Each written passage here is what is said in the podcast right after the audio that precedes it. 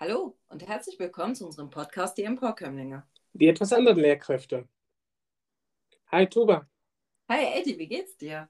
Ach, ehrlich gesagt bin ich ein bisschen platt, aber es lohnt sich heute. Wir haben heute einen Gast, einen sehr interessanten Gast. Ja, ähm, wir haben den lieben Sunny von Teaching Anders, so heißt er auf Instagram. Möchtest du dich einmal vorstellen? Hallo ihr zwei, schön, dass ich äh, eine Einladung bekommen habe.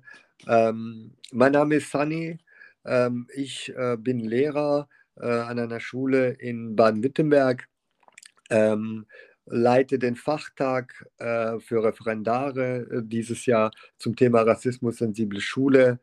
Und außerdem bin ich in einem Expertenteam, das äh, ab dem nächsten Schuljahr äh, Lehrer äh, aller Schularten äh, zu den Themen Antirassismus, Umgang mit Rassismus äh, in der Schule fortbildet. Ja, Eddie, wir haben also einen Experten hier zu unserer Thematik ähm, und wir haben ihn ja auch eingeladen, weil ähm, ja, der liebe Sunny hat uns eine Sprachnachricht über Instagram geschickt und uns auf etwas hingewiesen, was wir super wichtig finden. Und in dieser heutigen Folge wird es nämlich um Safe Places weiterhin gehen und was sie eben für BIPOX bedeuten und worin auch Herausforderungen stecken können. Ja, ähm, ich starte einfach mit den beiden Herren, nämlich mit der Frage, was sind eigentlich Safe Places für BIPOX und warum sind sie wichtig? Und ich würde die Frage einfach mal an Sunny weitergeben. Ähm, ich versuche mal die Frage ähm, ähm so zu beschreiben, wie sie quasi in den Büchern äh, zu finden ist. Ähm, Safe Places oder auch äh, Safer Spaces sind meistens ähm, Empowerment-orientierte äh, äh, Räume, ähm, in denen man äh, über Rassismus reden kann, in denen man äh, Bewältigungsstrategien entwickeln kann. Ähm, es sind aber auch Räume, die Identität, identitätsstiftend sein sollen, die ähm, das Selbstkonzept auch fördern sollen und in denen man einfach sein darf. Ja, ich glaube, da würden wir mitgehen. Eddie und ich haben nämlich da eine kleine Anekdote vom letzten äh, Samstag noch, nämlich da waren wir in einem asiatischen Restaurant, ähm, das von einer chinesischen Frau geleitet wurde und das war für uns ein Safe Place, aber dazu möchte, glaube ich, Eddie mal was erzählen. Leg mal ja, los. Also, ähm, wir waren übrigens, wir hatten sehr viel Hunger. Wir sind das sehr stimmt. weit gelaufen, weil irgendwie alles irgendwie ausgebucht war. Und letztendlich haben wir ähm, das Restaurant dann gefunden und ähm, wir fühlten uns sofort dort wohl.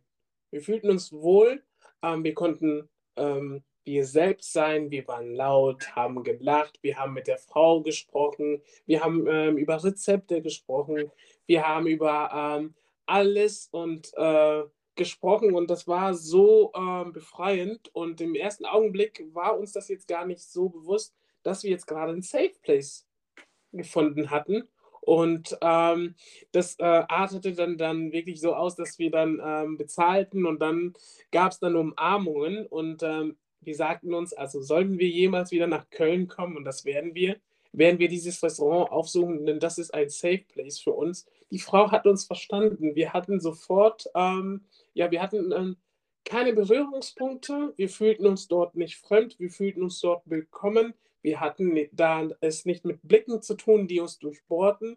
Und ähm, wir sind da wirklich ähm, zur Ruhe gekommen in diesem Restaurant. Und ähm, das hat uns wirklich ähm, erfreut. Und das können wir aber nicht von allen Restaurants sagen. Es gibt Restaurants, wo wir dann reinkommen, wo man dann der einzige Schwarze ist. Und dann kriegt man äh, natürlich diese Blicke mit. Man muss diese Blicke gar nicht sehen. Man spürt diese Blicke. Und ähm, das ist etwas, was ich äh, natürlich auch äh, auf meiner To-Do-Liste habe. Ich möchte auch diese Orte zu meinem Safe Place machen. Ja, definitiv. Also nochmal für unsere ZuhörerInnen, Safe Places sind also sichere Orte, in denen BIPOX oder eben auch People of Color sich vor Diskriminierung, Rassismus schützen können und sich frei ausdrücken können. Und an dem Abend waren wir einfach wir selbst. Wir konnten unsere Unterhaltung weiterführen, ohne dass wir eben Angst hatten, mit Blicken erdrückt zu werden, zum Beispiel. Ähm, ich würde die Frage an Sunny weitergeben. Hast du einen Safe Place? Ja, ich habe tatsächlich auch ein Safe Place und ist ähm, auch ein Restaurant, äh, das ich äh, mit einer sehr guten Freundin und Kollegin äh, besuche, indem wir frühstücken. Äh, morgens ähm, bestellen wir dann meistens Menemen und äh, die äh, nette Dame, die ähm, dort arbeitet, schimpft quasi schon fast über uns, weil sie oft keine Lust hat, das zu machen. Am Ende macht sie es aber trotzdem wirklich mit sehr, sehr viel Liebe und ähm, dort tauschen wir uns auch wirklich äh, über alle Art der Erfahrung auch aus. Ja. Ja, und, und das ist es eben, ähm, quasi ein Ort zu finden. Und das sind meistens für People of Color eben Restaurants, weil ähm, wir bauen uns ja quasi unsere Safe Places ähm, neu auf. Es ist für uns Erwachsene auch noch enorm schwierig, die richtigen Safe Places zu finden. Das ist nun mal Tatsache. Auch wenn wir schon gestandene Lehrkräfte sind ähm, und in der Gesellschaft unseren Platz ja gefunden haben, sind wir trotzdem immer noch auf der Suche nach diesen Safe Places. Und an der Stelle würde ich einfach mal ähm, quasi auch erwähnen an die Restaurantbesitzer, sich da mal dahingehend zu informieren, äh, warum quasi die Kundschaft so eintönig ist oder warum People of Color zum Beispiel bestimmte Restaurants nicht aufsuchen.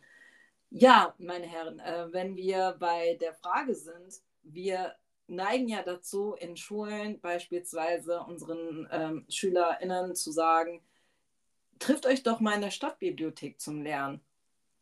Oder trifft euch doch zu gemeinsamen Orten zum Lernen. Und wir wissen, was da für Herausforderungen zum Beispiel dahinter stecken. Und die würden wir gerne mal hier thematisieren, nämlich was sind Herausforderungen, die BIPOX bei der Suche nach einem sicheren Ort in einer Gesellschaft begegnen, in der sie diskriminiert werden. Sunny, starte mal. Ähm, ich würde sagen, dass äh, das ganz, ganz äh, äh früh anfängt, ähm, und zwar mit dem Verständnis erstmal dafür. Ähm, das Verständnis dafür, dass äh, es solche äh, Places eben ähm, geben muss und dass dann äh, Rassismusbetroffene ähm, sich dort zusammenfinden können. Ähm, oft äh, hört man dann zum Beispiel, ja, aber warum darf ich als Weißer jetzt nicht dahin? Ähm, zum Beispiel zu irgendwelchen Veranstaltungen, wo jetzt beispielsweise nur für schwarze Menschen mit Rassismuserfahrung äh, stattfinden sollen, gibt es dann immer dann äh, dieses banale äh, Argument von wegen, ja, ist das nicht auch Rassismus, ähm, wenn ich nicht äh, bei solchen Veranstaltungen teilnehmen darf? Das ist ja White Fragility at uh, its finest. Ne? Das sind immer diese Kommunikationsvermeidungsstrategien, dann immer wieder herausgeholt werden. Und mittlerweile sind wir sehr stolz darauf, diese Sachen dann ähm, ja zu dekonstruieren. Und ähm, das macht wirklich Spaß, das dann zu dekonstruieren, wenn ähm, alles getan wird, um von der eigentlichen ja, Problematik, Thematik abzulenken. Und ähm, da möchten wir auch nach und nach unseren ZuhörerInnen dieses Werkzeug dann mit an die Hand geben, damit man das Ganze von vornherein in Keim ersticken kann. Ihr merkt, ich lächle, das macht Spaß. Äh, definitiv. Also auch wenn wir beispielsweise bei der Aneignung von Vokabular sind, dass äh, sich junge Menschen, die eben Rassismus und Diskriminierungserfahrungen ja tagtäglich machen, dass sie wissen, dass sie nicht das Problem sind, sondern dass eben gesellschaftliche Strukturen oder festgefahrene rassistische Strukturen leider Gottes ja immer noch quasi ja vonstatten gehen, manchmal bewusst, manchmal eben unbewusst und dass das mal ähm, kenntlich gemacht wird, aber auch äh, ja dahingehend, dass junge Menschen empowered werden, indem sie ein Vokabular besitzen, ähm, was ihnen dabei hilft, bestimmte Sachen zu verstehen. Ich glaube, das ist auch nochmal sehr wichtig bei Aufklärungsarbeit und wie man jungen Menschen da begegnen kann, indem man sie halt stärkt. Genau. War ja, glaube ich, bei uns auch nicht anders. Also ähm, ich, ihr werdet mir zustimmen, dass wir mit äh, immer einem komischen Gefühl in gewissen Situationen, also ein komisches Gefühl hatten, äh, bei dem wir nicht wussten, was ist das? Und ähm, ja, eine Ungleichheit, eine Unfairness erkannt haben und keinen Namen dafür hatten. Und erst äh, mit der Beschäftigung jetzt ähm, zum Beispiel mit äh, Rassismus kommt das Vokabular und heute denkt man, ah, hätte ich doch damals nur gewusst, was das jetzt genau ist und hätte dann die Argumente ähm, für irgendwelche Situationen finden können.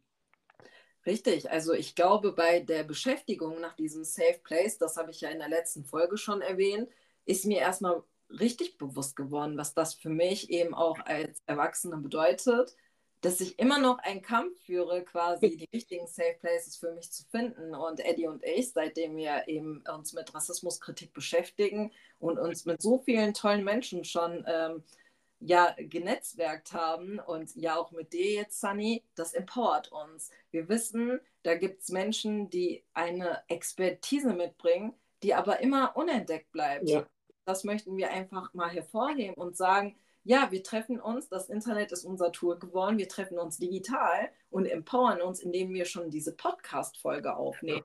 Und das ist schon ein Safe Place, auch wenn es gerade digital stattfindet. Und das ist greifbar genau. nah für uns. Und das hast du super, das hast du, das hast du richtig super erkannt. Ich mache gerade Pumps Up, ne? Das ist, also das hast du wirklich richtig gut erkannt. Und äh, um auf Sunny nochmal ähm, einzugehen, also Bibliotheken habe ich irgendwie so ungern besucht. Ich war auch sehr selten in Bibliotheken, weil ich das Gefühl hatte, ich gehöre dort nicht hin. Weil man mir das Gefühl gegeben hat, ich gehöre dort nicht hin. Und ähm, da kann ich wieder zu Poker zitieren, ich bin richtig und ich bin wichtig und wir gehören dahin. Wir gehören wirklich dahin. Aber es war natürlich immer so, ah, okay, soll ich jetzt wirklich da reingehen? Soll ich mir ein Buch ausleihen? Was denken die? Wie werden die mich anschauen? Und ähm, wir müssen die Kinder und Jugendlichen, auch Erwachsenen dahingehend wirklich so empowern, dass die dann auch verstehen, sie gehören dorthin. Die haben dort ihren Platz und diesen Platz müssen wir uns einfach nehmen. Aber genauso im Theater, äh, auf irgendwelchen Konzerten, ähm, das ist etwas, was, äh, wo ich denke, das mit, äh, mitunter unsere Aufgabe auch ist, äh, den äh, Kindern und Jugendlichen eben diese Räume auch zu zeigen und wie du, Eddie, auch gesagt hast, zu sagen, dass das äh, auch ganz normal ist, dass wir und äh, sie dort auch stattfinden dürfen. Und ähm, auf meine Sprachnachricht äh, nochmal zurückzukommen, ähm, vergessen wir aber oft auch die Eltern mitzunehmen. Ähm, auch die Eltern haben nicht unbedingt immer diesen Bezug zu einer äh, Stadtbibliothek, zu äh, einer Konzerthalle, zu irgendwelchen Vorträgen und so weiter. Ähm, dementsprechend sind sie da auch nicht ähm, empowernd ihren Kindern gegenüber oder stärken sie, ähm, fördern sie solche Orte ähm, auch zu besuchen. Genau, und da kommt, glaube ich, auch wieder die Schule ins Spiel, ne? dass man auch schulische äh, Aktivitäten, Ausflüge ins Theater, in äh, bestimmte Bibliotheken, dass man ähm, bestimmte Theateraufführungen, Oper, also das ist ich, also mein Traum ist wieder dann Dreiteiler schön in eine Oper zu gehen. Ich möchte einfach, ich möchte diese Blicke spüren. Ich möchte einfach mich dort zeigen. Ich möchte einfach zeigen, dass ich dorthin gehöre. Und ich weiß schon, ich kenne schon, ich kann mir die Reaktionen ausmalen, mhm. weil das für die Leute so etwas Ungewöhnliches ist, weil wir irgendwie das Gefühl haben und das Gefühl wurde uns ja gegeben, dass wir dort nicht hingehören. Und es würde mir richtig Spaß machen. Das werde ich machen. Ich glaube aber, Eddie, es ist so vielfältig mittlerweile, dich werden die Leute nicht angucken. Also du wirst deine, du wirst deine Stage nicht spüren können. Ähm, weil ich das tatsächlich, ich ähm, war letztes Jahr gegen Ende des Jahres bei Musical und hatte ja. ne, diese unberechtigte Angst wieder. Ähm, oh nein, bin ich die Einzige, die eben als äh, POC da auftaucht. Und es war gar nicht so. Es war einfach total vielfältig. Die Angst war total unberechtigt. Mach mir das doch nicht kaputt. Es war, es war, es war toll. Ich kann es dir empfehlen, dass du das für das Empowern nutzt. ja, aber das ist wirklich so, wie, wie, es gibt so viele Bereiche, wo man dann denkt, so, wir gehören nicht hin, aber verdammt, wir gehören dahin. Wir sind Teil dieser Gesellschaft. Wir haben auch unseren Platz in dieser Gesellschaft. Es ist traurig, dass wir uns diesen Platz erkämpfen müssen, aber ja, wir sind bereit dazu uns diesen Platz zu erkämpfen. Und mir fällt gerade wieder ein, als wir ähm, angefangen haben zu studieren, dachten wir auch, wir gehören hier nicht hin. Was, was machen wir hier? Wir hatten wirklich richtige Panik, äh, Panik, äh, panische Angst. So, oh, okay. Und äh, wir haben ja im Vorgespräch, Sani, gesprochen. Also, wenn wir bestimmte Begrifflichkeiten nicht kannten, haben wir uns bedeckt gehalten, weil wir nicht als die dummen Ausländer gelten wollten. Und das war auch äh, ungerechtfertigt. Aber wir hatten ja das Werkzeug, also das Empowernde hatten wir von zu Hause nicht. Das heißt, alles, was wir gemacht haben, haben wir immer zum ersten Mal gemacht und das ist ermüdend. Ja, es ist aber auch, ähm, wenn man, wenn man das quasi umdreht und sagt, nee, wir nutzen das für das Empowern, ist es wieder stärkend und das finde ich äh, so erstaunlich. ich würde gerne nochmal zurück zu den Bibliotheken gehen und euch mal eine Anekdote aus meiner Jugend nämlich erzählen. Ähm, wir haben uns nämlich in der kleinen Stadtbibliothek immer getroffen und es hat sich natürlich rumgesprochen unter, ähm, ja, und unter den Menschen, die eben Zuwanderungsgeschichte hatten. Und dann wohnen wir immer mehr in dieser Bibliothek, weil es eben die Räumlichkeiten zu Hause zum Beispiel nicht hm. gegeben hat. Warum auch immer. Ne? Man hat mehrere Geschwister, man hat jüngere Geschwister, man hat keine große Wohnung, dass man äh, zum Beispiel in Gruppen hätte lernen können, weil die Schulen zu der Zeit haben das einfach nicht gegeben, dass man die Räumlichkeiten nach der Schule zum Beispiel fürs Lernen nutzen konnte. Und man hat die Blicke der Bibliothekarinnen gespürt, weil das für die auch Neuland war. Das heißt, ähm, wir haben einen Durchbruch geschafft, indem wir selbst dahin sind. Und für die Eltern war es dann in Ordnung, weil es ja eine Bibliothek ist, auch wenn sie in dem Fall keine Berührungspunkte damit haben. Sie wissen, die Kinder sind quasi in Sicherheit und können in Ruhe lernen. Wir hatten echt enorme Schwierigkeiten, als wir mehr geworden sind, obwohl der Platz genügend da war. Das heißt, es wurden mehr Runden gedreht, es wurde mehr drauf geachtet, wir wurden ständig ermahnt, dass wir leiser werden sollen. Und wir waren ja schon leise, wir haben uns ja auf die Abitur vorbereitet. Ne? Also das heißt, wir waren ja schon so versiert genug, dahin zu kommen, um eben zu lernen. Und ich finde, diesen Punkt, der besteht ja heute immer noch, dass wir quasi unsere SchülerInnen in Bibliotheken schicken und sagen, so vernetzt euch, lernt gemeinsam, es ist wichtig, das braucht ihr. Aber auf der anderen Seite haben wir eben nicht die Möglichkeit zu sagen, wir können das Personal zum Beispiel schulen. Da, da merkt man, ja, wir versuchen zu empowern, aber dann sind wir wieder vor der nächsten Hürde. Zu sagen, hey, diese Kids sind nicht gefährlich, die wollen hier nur lernen. Und das ist ja wichtig für unsere Gesellschaft. Aber das fängt ja, ja, das fängt ja schon damit an, dass man als Gefahr irgendwie angesehen wird. Also ja. wenn es jetzt, äh, wenn es jetzt nur so zwei, drei mit internationaler Geschichte sind, dann ja, das ist in Ordnung, vier, fünf, sechs. Je, je höher die Zahl wird, desto mehr wird darauf geguckt. Und dann merkt man auch wieder, okay, wir werden jetzt anders behandelt. Ne? Also man muss ähm, das Gegenüber äh, sagt, beziehungsweise gibt einem zu verstehen, ja, du bist hier zwar willkommen, aber passt auf, wir können dir das auch nach dem Motto irgendwie so entziehen. Ne? Und das ist genau das Gefühl, was du gerade beschrieben hast. Du bist da willkommen, aber nur bis zu einem gewissen Grad, wenn das bloß nicht zu viele werden. Und das ist auch etwas, was man äh, natürlich begegnen muss. Und das kann man auch nur mit der Schulung des Personals dann ähm, machen. Und ähm, ich finde auch, dass wir als Schule, als Schulgemeinschaften auch geschlossen dann bestimmte Kooperationen dann irgendwie mit bestimmten Bibliotheken machen müssen, damit wir, man hat ein, ein ganz anderes Standing, wenn man als Schule dann diese Kooperation hat, dass äh, die Bibliothekarin weiß, okay, oder der Bibliothekar weiß, okay, die sind von dieser und jener Schule, wir haben mit denen eine Partnerschaft und ich glaube, da würden die dann ganz anders handeln und ähm, wir müssen da auf jeden Fall Schulungen, Schulungen, Schulungen und Schulungen ähm, ja, anbieten. Ja, witzig an der Stelle fand ich auch, dass es dann so eine Spaltung in der Bibliothek gab, dass äh, die alten Senioren, die haben ja immer ihre Zeitungen gelesen. Das war vor zehn Jahren, war es noch gang und gäbe, ja. Äh, wir leben jetzt in der, in der digitalen Zeitalter. Es gibt immer noch Senioren, die in die Bibliotheken gehen, um quasi ähm, ihre Zeitungen zu lesen. Und es gab eine Spaltung, das heißt, äh, die jungen Leute durften nicht mehr zur anderen Seite, sondern mussten sich quasi ähm, da aufhalten, wo es dann so die Tische, ne? Äh, das war total krass. Also jetzt, wenn ich so darüber nachdenke, ist wirklich, äh, dass manche hm, ja, ältere Menschen quasi ohne Berührungspunkte mit Menschen mit Zuwanderungsgeschichte, vor allem junge Menschen, wir waren ja auch cooler gekleidet als, ne? war, war nicht üblich. Das bedeutete für sie, dass sie auch Kopfschütteln quasi in die Bibliothek gekommen sind. Weil, ja. weil ne, das finde ich so witzig dran, weil es so eine große Fläche an äh, Kinder- und Jugendbücher gibt und es gibt diesen kleinen Teil mit den Zeitungen, aber dass diese Menschen das für sich beanspruchen. Und da, da muss sich auch in der Gesellschaft so vom Mindset her vieles verändern. Sunny, hast du da noch Tipps für uns, wie, wie wir da vielleicht ähm, Bibliotheken den Schülern näher bringen könnten oder wie wir da Unterstützungsbedarf anbieten können?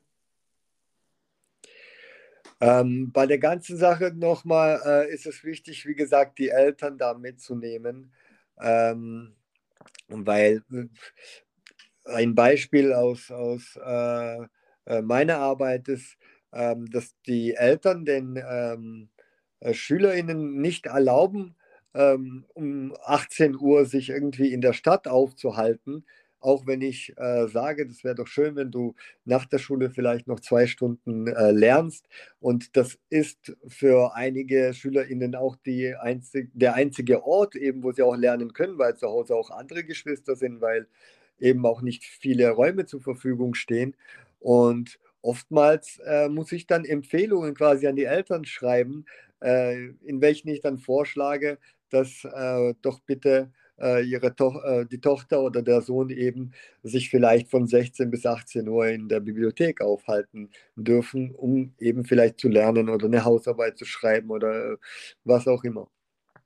Ja, also ich glaube, die Angst, die dahinter steckt, ist berechtigt. Also man hat ja auch als Menschen oder Familie mit Zuwanderungsgeschichte eben auch Angst um die Kinder, weil man nicht weiß, was nach Aufbruch der Dämmerung passieren kann, wenn die mhm. Kinder eben zum Beispiel schwarz sind oder ähm, ja dunkles Haar haben und eben ähm, sehr schnell Betroffene von Diskriminierung und Rassismus werden können. Also die Angst ist ja leider Gottes immer noch da und die ist ja real da.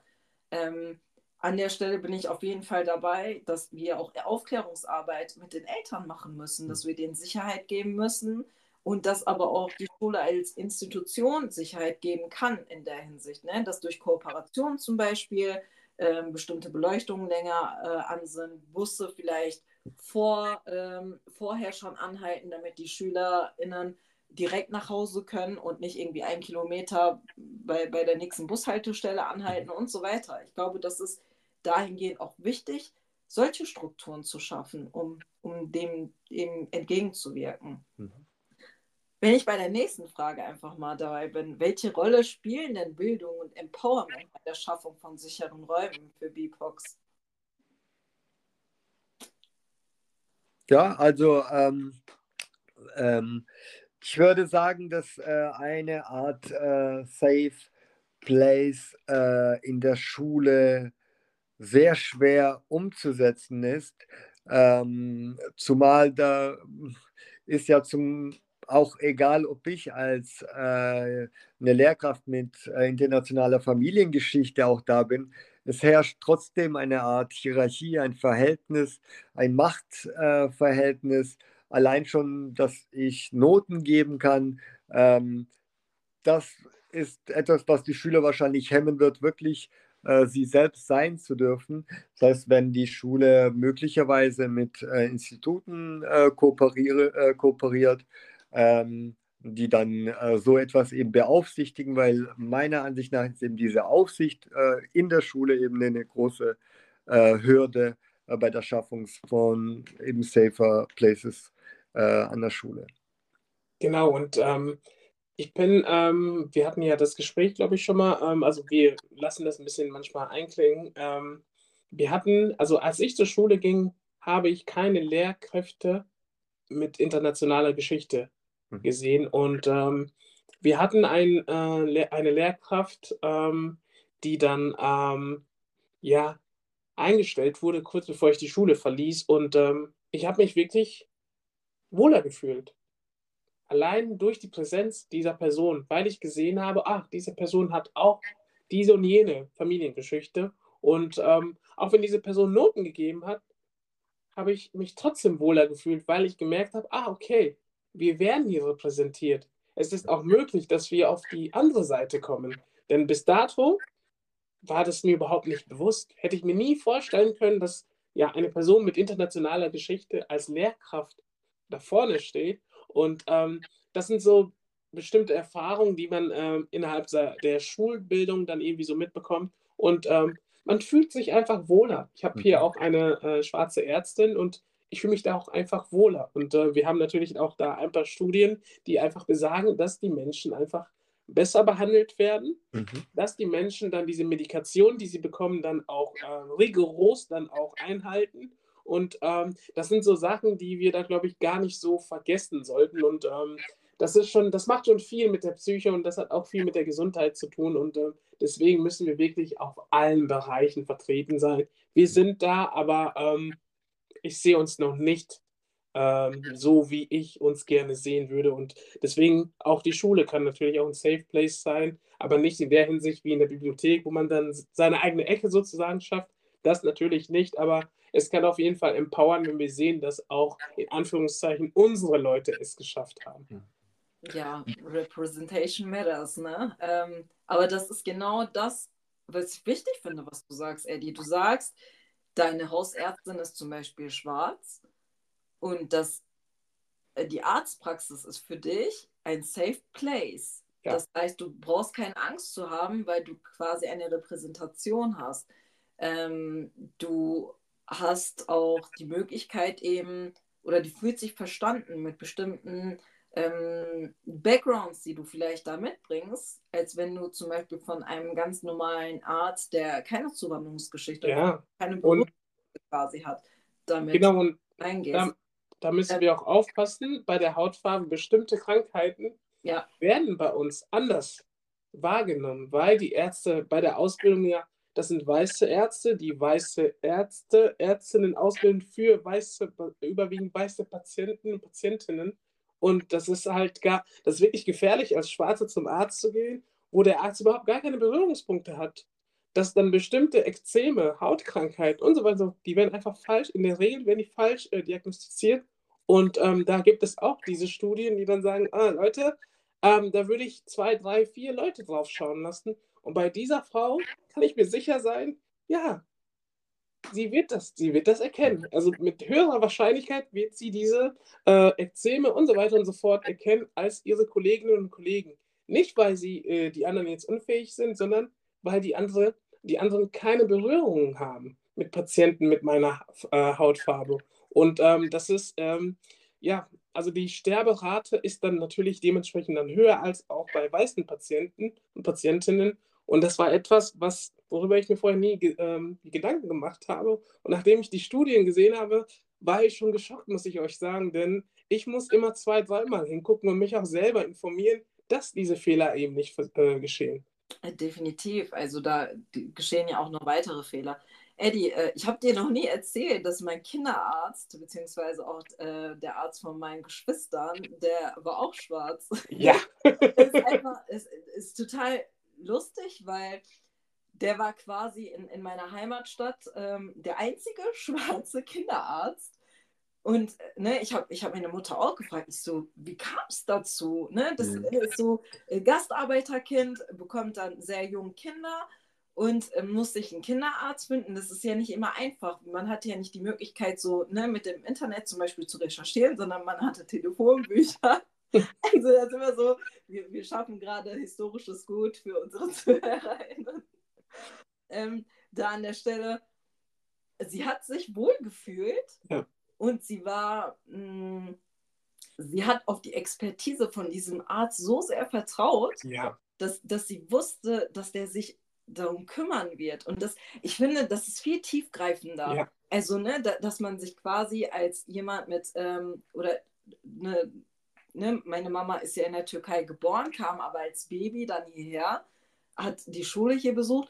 Da, das nochmal so greifbarer zu machen, dass sie sich bewusst quasi einen Arzt mit Zuwanderungsgeschichte sucht für ihre Kinder. Ja. Und das schon in dem Zeitpunkt, es, es liegt ja jetzt auch schon 30 Jahre fast zurück, ähm, ist, ist es enorm wichtig, auch diese Perspektiven damit einzubauen, warum man sich dann dahingehend quasi ähm, diese Safe Places auch für die eigenen Kinder als Eltern aussucht. Ne? Das genau. Ist, ähm, ich glaube, Sunny, Sunny äh, äh, nix schon. Ich glaube, da kann er uns auch zustimmen. Ja. Oder? Ja, ich stimme euch äh, voll und ganz zu.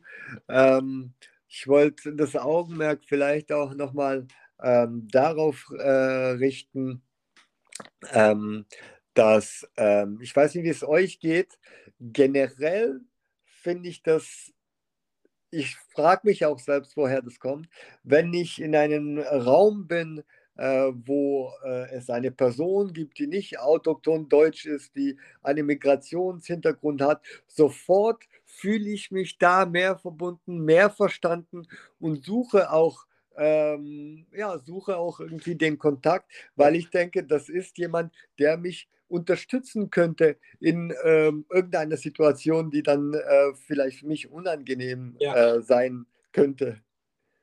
Ich weiß wie es euch dabei geht. Ich mache das immer noch. Ich, bei den Lehrerfortbildungen, äh, da ich entoute mich. Ja, ich gehe zu den Menschen mit Zuwanderungsgeschichte. Das ist nicht gelogen. Das mache ich wirklich. Das mache ich unbewusst, weil ich weiß, diese Menschen verstehen mich auch, wenn ich sie nicht kenne. Ja. ich gehe davon aus, es ist vielleicht ähm, ja leichtsinnig, weil das ja. nicht immer der Fakt ist, aber zu 99 Prozent der Fälle werden das POCs immer machen. Ja, das habe ich, das habe ich, ähm, das habe ich in der Uni immer gemacht. ich habe das in der Uni immer gemacht, ich habe immer geguckt. Mhm. Und ähm, also es hat immer geklappt. Ist, und erst nachdem man sich sicher fühlte, ist man, hat man seine Fühler ausgestreckt und ist den anderen, äh, auf die anderen zugegangen. Aber vorher, damit ich erstmal für mich ähm, ein, eine gewisse Sicherheit dann habe, habe ich natürlich diesen Kontakt zu diesen Personen aufgesucht und ähm, das wurde mir aber im Nachhinein erst klar. Also das habe ich unterbewusst gemacht. Und ähm, ich glaube, das ist einfach nur so diese, diese, diese Suche nach einer gewissen ähm, Sicherheit, nach einer gewissen Geborgenheit. Und erst wenn dies eintritt, kann man sich dann auf den Weg machen und ähm, sich mit den anderen irgendwie connecten. Und äh, ich glaube, da werden uns sehr viele zustimmen ich bin auch bei dem Fakt, dass wir, äh, Eddie und ich hatten mal darüber gesprochen, dass zum Beispiel bei SchülerInnen gesagt wird, die sollen sich nicht nur äh, mit ihresgleichen, wie der immer so schön gesagt, ja, mit äh, ähnlicher Zuwanderungsgeschichte zum Beispiel befreunden, sondern die sollen auch mal lernen, ähm, mit, sich mit anderen zu connecten. Da mhm. finde ich das aber auch immer wieder witzig, dass äh, Menschen auch ohne Zuwanderungsgeschichte, die würden jetzt nicht einfach auf mich zukommen. Nee. Zumindest habe ich nie die Erfahrung gemacht. Es muss immer so ein Eis gebrochen werden, bis die Menschen dann auf mich zum Beispiel zukommen. Und das, ich weiß nicht, ob es daran liegt, dass ich eine Frau bin und dass ich ähm, eben so gelesen werde, wie ich äh, von anderen wahrgenommen werde.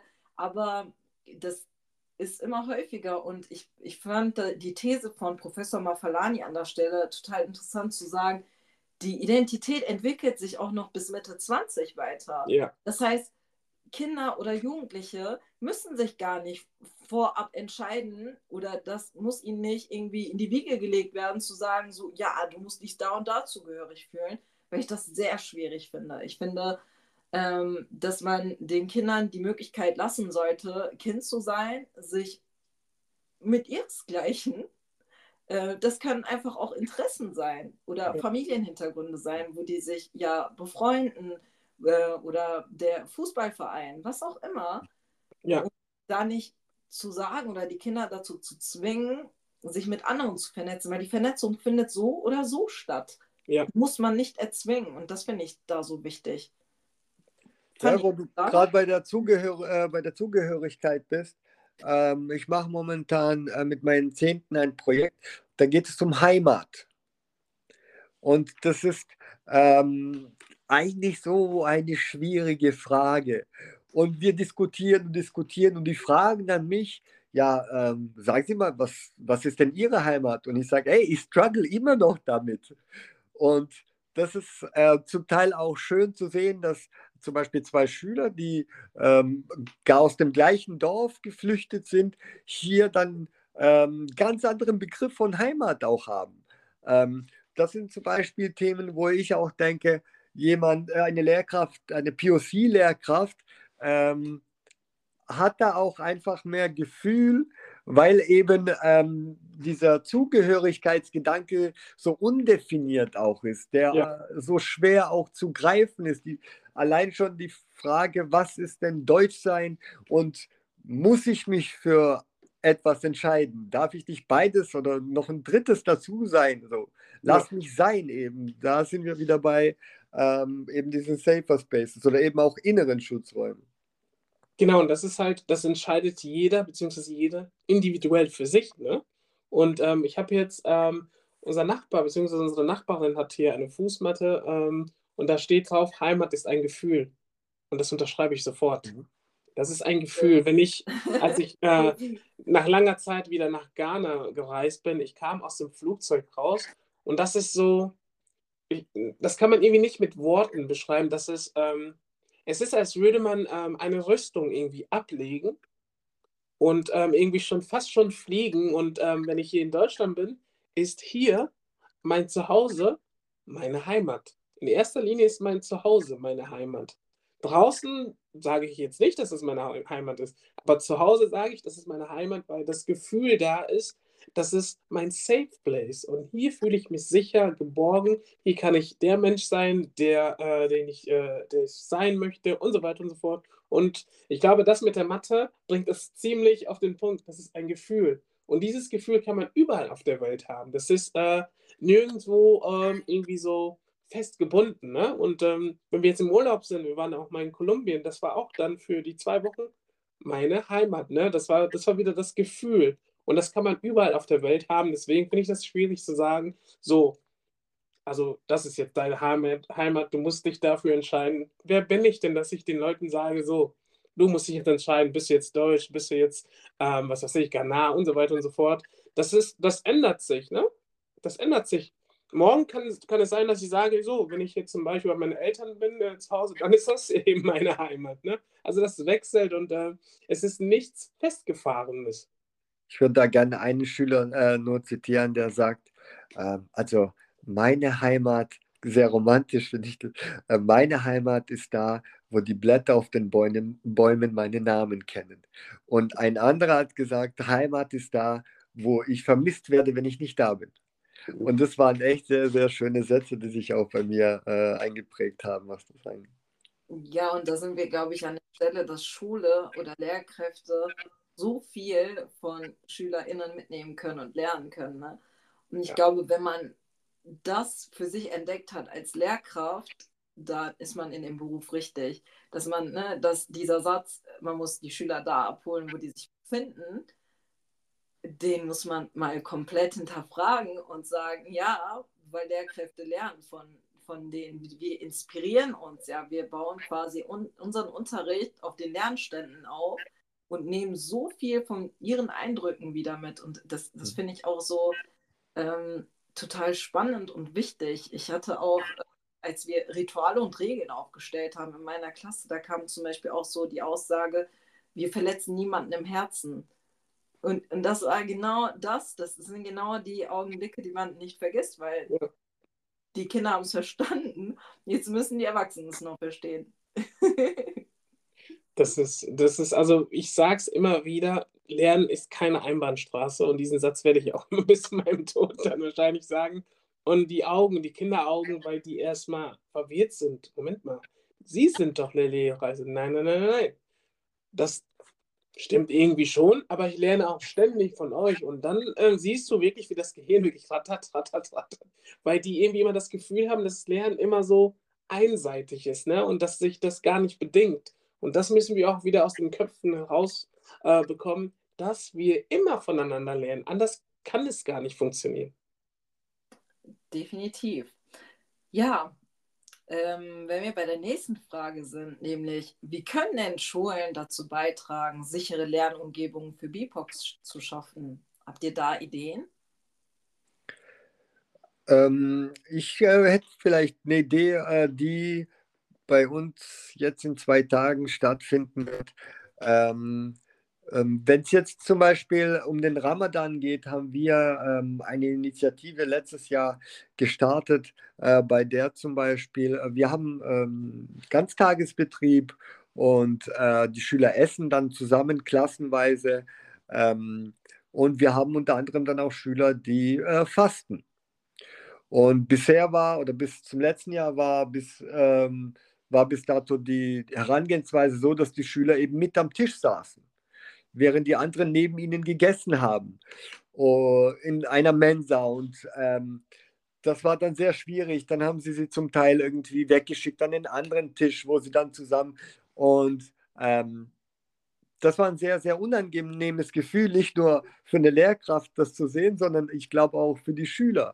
Ähm, wir haben dann ab äh, dem letzten Jahr das äh, so regeln können, dass dann die Schüler, die fasten, eben ein äh, safer Place bekommen in einem Klassenzimmer, äh, wo dann alle fastenden Schüler sind, die dann äh, von unserer islamischen Religionsunterrichtslehrkraft ähm, dann Einheiten stattfinden zu Fasten eben, zum Ramadan, warum faste ich, was ist wichtig. Und das Gleiche haben wir dann mit, weil wir äh, auch sehr viele jesidische Schüler haben, mit jesidischen Schülern äh, gemacht, da kam auch die jesidische Gemeinde. Also das sind, glaube ich, auch äh, kleine äh, Safer Spaces äh, in der Schule, ähm, die größtenteils dann diskriminierungsfrei sind, sagen wir mal so. Und das ist echt super von eurer Schule. Ich glaube, da seid ihr ganz vielen Schulen ähm, weit voraus. Deswegen, ich habe gerade so, ich war gerade so richtig Ohr und ähm, da habe ich mir gedacht, wow.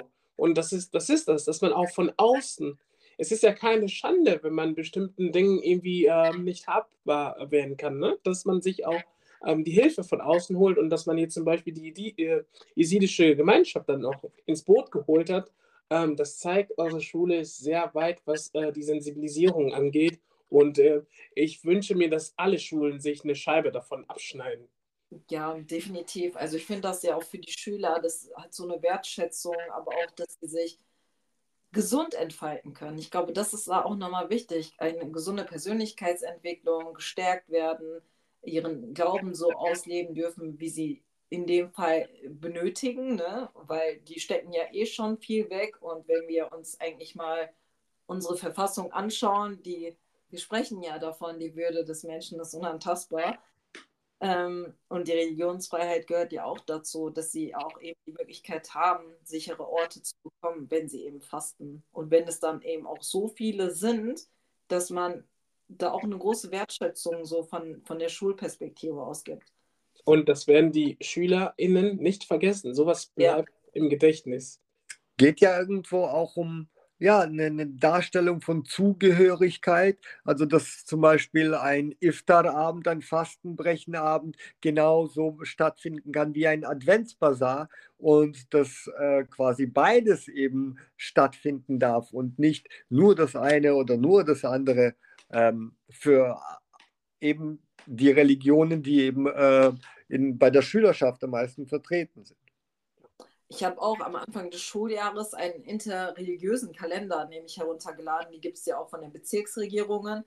Ich finde das super, einfach mal im Petto zu haben, wie viele SchülerInnen oder man die Möglichkeit hat, als Lehrkraft quasi auf bestimmte Feiertage aufmerksam zu machen, dass Kinder oder Jugendliche ganz viele Feiertage auch mitbekommen. Und ähm, da auch dahingehend zum Beispiel Wertschätzung erfahren oder überhaupt Wissen diesbezüglich zu bekommen. Ich, ich finde das total spannend und sehr wichtig. Eigentlich müsste das ja so an, in jedem Klassenzimmer hängen. Ne? Mit das ist der, genau das, was wir sagen, Sichtbarkeit. Ja. Und hier ist die Sichtbarkeit äh, gewährt und ähm, ja, das ist wirklich Chapeau, Chapeau, Chapeau und ähm, ja, also ihr macht das super. Ja, glaube ich, so ein Positivbeispiel. Danke dafür. Ähm, wie können wir als Individuen denn dazu beitragen, inklusive und sichere Räume für BIPOX zu schaffen und zu unterstützen? Was denkt ihr? Hm, als Individuen, also ich habe jetzt, ähm, wir haben ja viel gelesen, ne? So Rassismuskritik. Oh ja. Und ähm, wir haben jetzt, meine Freundin und ich haben das jetzt so gemacht, dass wir die ganzen Kinderbücher, wo Diversität, Vielfalt, wo das gelebt wird, dass wir uns äh, diese Bücher nach und nach anschaffen und äh, es kommt wirklich immer und immer wieder ähm, ein neues Buch dazu. Und das ist auch etwas, wir müssen das leben, ne? wir müssen das wirklich leben. Und wenn die Kinder hier aufwachsen, müssen die sehen, dass die Literatur sie repräsentiert, dass diese Filme, Serien, dass diese Kinderbücher, dass äh, diese Malstifte, Buntstifte und so weiter und so fort, Brotboxen, Schultaschen, dass sie wirklich gesehen werden in dieser Gesellschaft. Und ich finde, wenn man das zu Hause lebt, dann haben wir schon sehr vieles gewonnen, dass diese Kinder dann draußen dann das von zu Hause Erlernte mit nach außen tragen. Und das war in meiner Kindheit nicht so. Und deswegen bereiten wir uns schon dahingehend vor, dass, wenn Kinder da sind, dass diese Kinder auch sich hier zu Hause wohlfühlen, dass sie dann sehen, dass sie repräsentiert werden in Film, Musik, Theater. Und ähm, wir glauben bzw. sind der festen Überzeugung, dass diese Kinder dann empowered dann nach außen ähm, das alles tragen werden. Ja, an der Stelle kann ich eigentlich nur erwähnen, dass ähm, Empowerment-Arbeit enorm wichtig ist. Enorm wichtig in Sachen, dass man Selbstreflexion und Selbstfürsorge betreibt. Und Selbstfürsorge ist für viele Menschen, aber insbesondere für Menschen mit Zuwanderungsgeschichte noch Neuland oder eine große Baustelle. Ähm, was aber nicht bedeutet, dass man das nicht angehen kann. Also nicht eine Kurve drumherum machen, sondern wirklich gezielt Bücher zu verschaffen, die einen selbst stärken, die eigenen Stärken in den Fokus zu nehmen und unberechtigte Angst zum Beispiel zu überwinden oder eben ähm, Selbstzweifel, die man äh, durch Rassismuserfahrungen gemacht hat, sich damit zu beschäftigen und das mal zu, ne, bis zum Ende eben durchzudenken und zu sehen, dass das nicht berechtigt ist. Ähm, der Sunny hatte uns in dem Vorgespräch auch schon erklärt, was ich sehr inspirierend fand, weil es genauso bei mir auch der Fall war. Als wir uns mit ähm, Rassismuskritik auseinandergesetzt haben, war das bei mir auch, äh, dass ich mir immer mehr Wissen diesbezüglich angeeignet habe und plötzlich Muster und Strukturen dahinter verstanden habe, die mir deutlich gemacht haben, ich lag mit meiner Intuition im, im Recht und ich weiß, dass das Problem nicht an mir lag. Und, und das zu verstehen, empowert einen. Und ich habe mich viel in Tupokas Buch wiedergefunden, obwohl sie ja quasi an, ähm, an weiße Privilegierte schreibt. Aber ich konnte mich dahingehend in der betroffenen Rolle wiederfinden. Und es hat eins zu eins einfach gepasst. Und ähm, da, da habe ich auch nochmal für mich oder für mein Selbstverständnis und für meine Selbstfürsorge gelernt, wie wichtig das ist, sich Wissen in dem Bereich anzueignen, damit man eben seine Stärken in den Fokus rücken kann und erfolgreich einfach durch das Leben geht. Oder eben glücklich. Ne? Glücklich ist ja auch nochmal ein großer Punkt. Sunny, ja. du dran. Meine Reise ähm, begann mit äh, dem Buch Generation Haram von Melissa Erkut. Äh, ich weiß nicht, ob das äh, biografische Parallelen waren, die mich so äh, fasziniert hatten. Auf jeden Fall äh, hatte das einen sehr guten Überblick über äh, die ganzen äh, Problemfelder eben äh, an der Schule. Ähm, um nochmal auf Empowerment auch zurückzukommen, warum ähm, das auch wichtig ist, ist, weil das ein Instrument ist, das sowohl äh, Prävention als auch Interventionscharakter quasi hat. Und oft fällt es, äh, merke ich, äh, bei Fortbildungen oder bei Vorträgen einfach so unterm Tisch, weil es so ein letztes Thema ist. Aber das ist so wichtig, das ist eine der wichtigsten Waffen auch, die wir, die wir haben, ähm, wo wir eben wirklich unsere Schüler dahingehend äh, stärken können, ähm, Identitätskrisen ähm, vielleicht ähm, zu bewältigen oder Strategien eben zu bewältigen, äh, von Identitätskrisen oder eben auch Rassismuserfahrungen ähm, und so weiter und so fort. Der, der Eddie nickt schon. Ähm, ja. Ich glaube, wir werden jetzt auch bei dem Punkt zu sagen, gibt es eine Botschaft, die du an unsere ZuhörerInnen weitergeben möchtest? Ja. Ähm, da ich ähm, sagen muss, dass ähm, ich froh bin, dass ihr zum Beispiel jetzt auch genau äh, Empowerment mit anspricht, äh, dem Empowerment sogar eine ganze Staffel widmet, würde ich sagen, das Beste, was die Zuhörer tun können, ist weiterhin hier zuzuhören und so viel wie möglich mitzunehmen. Ähm, Nochmal, ich bin Fan seit Tag 1. Äh, ich habe wirklich äh, sehr ähm, nach so einer Authentizität gesucht, quasi von äh, zwei äh, Bipo-Klärern, die aus ihrer Perspektive erzählen.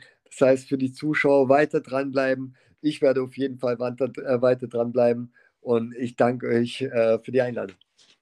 Das, äh, das geht unter wie Öl. Ich liebe diesen Satz. und auch, ähm, ich weiß, ähm, deine Arbeit, die du machst, die ist genauso wichtig und wenn nicht sogar wichtiger. Und ähm, wir lernen, glaube ich, viel mehr von dir als umgekehrt, wenn ich ehrlich bin. Definitiv, also da bin ich mit. Das inspiriert uns, dass du ähm, dahingehend sehr ähm, reflektiert in, in, deinem, in, in deiner Arbeit zu Rassismuskritik bist und da ja schon in der Lehrerausbildung auch mit Fortbildung, dass du in dem Bereich Kolonialismus auch viel machst, in Geschichte. Ähm, ich finde ich find das total wichtig. Wir werden auf jeden Fall den Instagram-Link von Sunny verlinken, dass ihr die Möglichkeit habt, ihm zu folgen. Ähm, da geht es um sehr viele verschiedene Perspektiven auch, dass ihr da die Möglichkeit habt, da euch auch nochmal weiterzubilden. Ja, an der Stelle, meine Herren, wären wir, glaube ich, am Ende. Ja.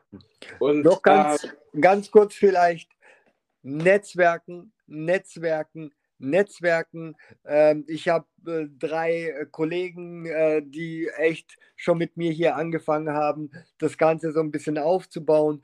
Und äh, wir müssen uns alle deutschlandweit, österreichweit viel, viel mehr vernetzen und äh, können am Ende nur voneinander profitieren. Definitiv, das würden wir, oder wir nicken da jetzt gerade ja, auch. Dem würden wir jetzt auch nichts mehr hinzufügen, Netzwerken. Also das haben wir jetzt auch gemerkt, wie ähm, wichtig das für uns ist. Ja, wie wichtig das auch für uns Erwachsene als Empowerung, ähm, da einfach Gleichgesinnte zu finden, zu sehen, wie bestimmte Projekte sich in dem Bereich Rassismuskritik weiterentwickeln. Da werden wir euch auf jeden Fall auf dem Laufenden halten. Ansonsten wünschen wir euch einen schönen Tag und wir hoffen, dass ihr bei der nächsten Folge dabei seid. Tschüss! Tschüss.